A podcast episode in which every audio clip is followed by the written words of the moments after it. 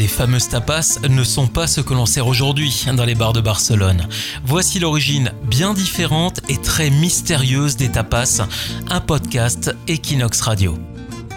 Paella, sangria et tapas. Voici comment on pourrait résumer la gastronomie espagnole en trois mots. Ou plutôt, selon la majorité des touristes qui ne connaissent pas bien le pays. Et pourtant ce cliché est bien éloigné de la réalité. Les tapas ne sont pas ce que l'on sert aujourd'hui dans la plupart des bars. En réalité, ce que l'on appelle une tapa est une petite ration de nourriture servie en accompagnement d'une boisson et donc qui est plus ou moins incluse dans le prix de celle-ci. Et ses origines restent très mystérieuses encore en Espagne La tradition semble être née en Andalousie ou en Castille, mais rien n'indique durant quelle période de l'histoire précisément. Il existe de nombreuses légendes d'ailleurs, expliquant la naissance des tapas, mais là encore, personne n'est parvenu à définir la genèse exacte de la tapa. L'origine des tapas reste donc aujourd'hui mystérieuse. Les légendes racontent toutes qu'un roi espagnol se serait rendu dans une auberge et aurait commandé une boisson. Elle lui aurait été servie recouverte d'une coupelle garnie d'une tranche de jambon, de viande et même d'un morceau de fromage, selon les versions. L'objectif était dans tous les cas de protéger le contenu du verre de la poussière, des mouches et de pouvoir conserver l'arôme du vin. Ainsi, ces histoires justifient le nom de tapa qui signifie littéralement couvercle en espagnol. Mais certaines histoires donnent une toute autre origine à cette coutume. Le fait de servir une boisson alcoolisée avec un petit encas permet également de dissiper les effets de l'alcool.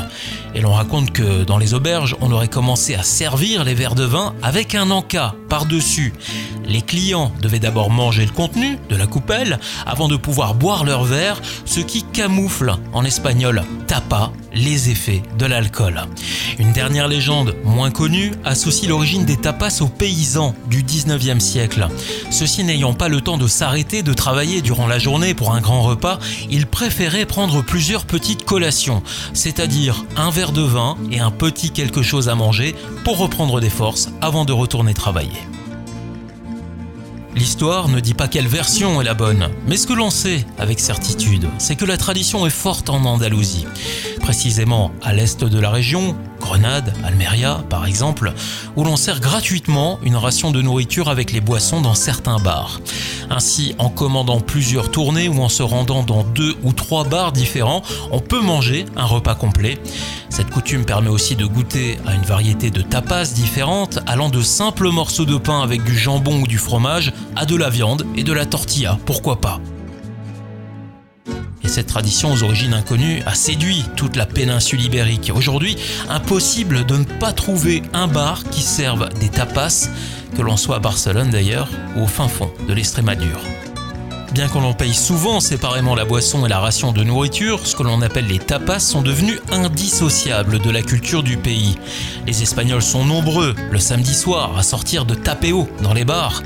À noter qu'on confond souvent les tapas avec les pinchos, littéralement des pics, mais dont l'origine est totalement différente. Les pinchos naissent précisément au Pays Basque.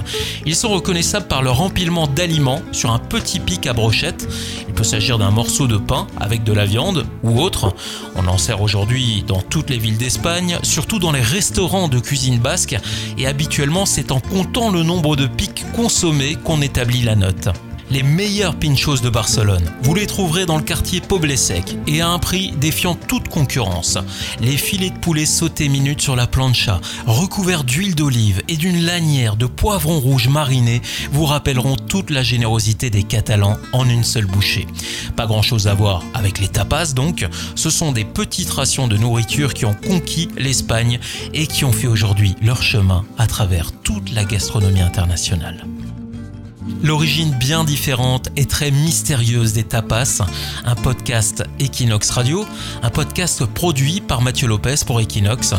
Écoutez-nous sur Equinox, rubrique podcast, sur Spotify, Apple Podcast et les autres plateformes. N'hésitez pas à partager cet épisode et rendez-vous dans une semaine pour votre nouveau podcast. Vous découvrirez quels sont les secrets de la cuisine espagnole.